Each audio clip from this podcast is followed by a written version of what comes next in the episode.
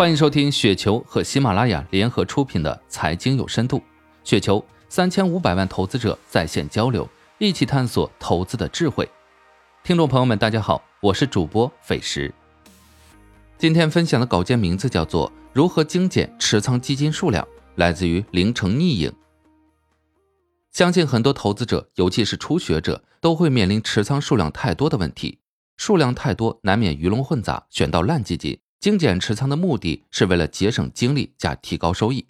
今天教大家几个方法：一、反复对比，限制数量，敢于放弃。买多了肯定是因为没有做好取舍。看好一个基金后，别急着买入，先看看持仓里有没有与之重复的，再看看同类型的有没有更好选择，做好对比再决定。限定持仓数量是个不错的方法，逼自己在买入一个品种的时候，必须先卖出一个。虽然死板。但是对于大部分新手投资者来说，是一个非常好的强制做对比的方法。你也可以反过来想想，与其买那么多基金，然后跟踪的很辛苦，还不如把时间用在买之前对比筛选上。卖掉不适合自己的基金也是一种止损，停止犯错就是进步。二、深度研究，只选自己认可理念的基金。好的基金那么多，各有优劣，其实没有最好的，自己认同的基金才是最适合的，才能拿得住，拿得稳。投资还是要勿忘初心，不是为了持有而持有。持有某个基金，是因为从内心对该基金的投资理念有很强的信心，愿意长期持有才去买。因此，要加强对基金的深度研究，了解基金经理的投资理念，看看与自己理念是否相符。不认可的基金，应该尽早卖掉。如果你认同低估值价值投资，却买了个成长型的基金；看好蓝筹，却买了个中小盘的基金。不喜欢择时，却买了个喜欢择时的主动型基金，那么肯定会拿的不舒服。但是有些新手可能还没有形成自己的投资理念，很容易觉得这个策略也好，那个行业机会也不错，另一个板块估值比较低，都想参与。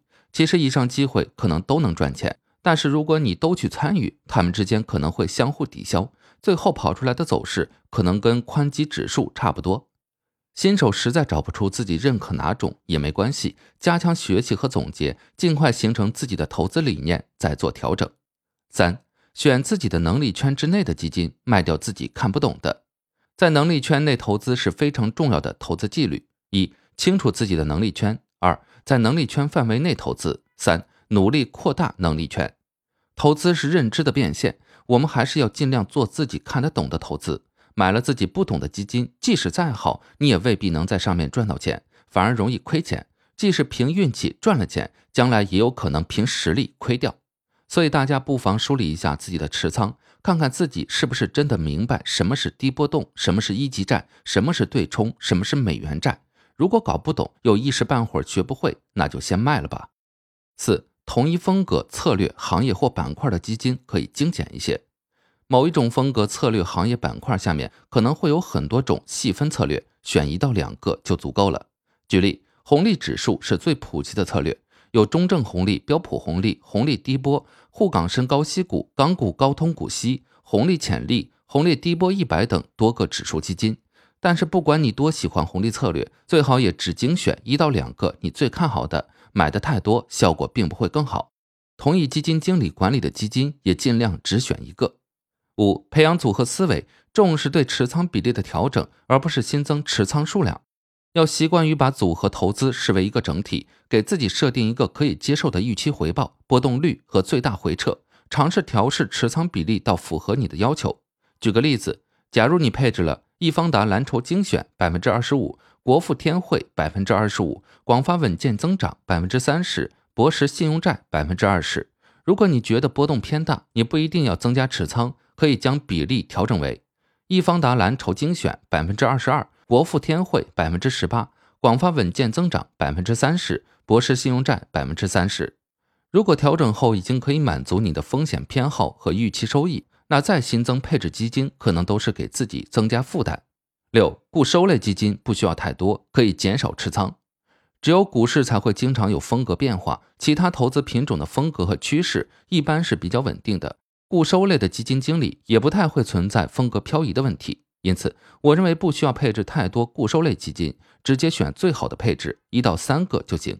而且长期来看，表现优秀的基金经理可以持续表现优秀。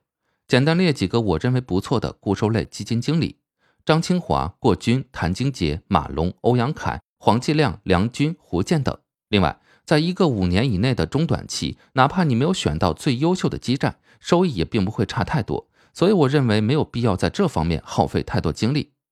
精简持仓的其他注意事项：一、注意调仓带来的手续费摩擦。许多基金持有不满两年都需要赎回费。其中大部分基金持有不满三十天时，赎回费较高，一般至少满三十天再考虑调整。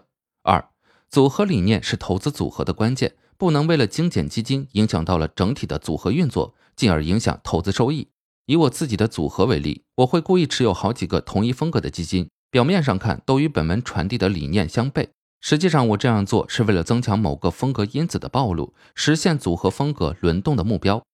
写完这篇文章，我自己都感觉精简持仓数量确实没那么容易。不知道大家领悟了没有？短期内精简不下来也没关系，投资的过程本来就是一个不断学习提高的过程。我自己也经历过持仓由多到少。以上就是今天的全部内容，感谢您的收听。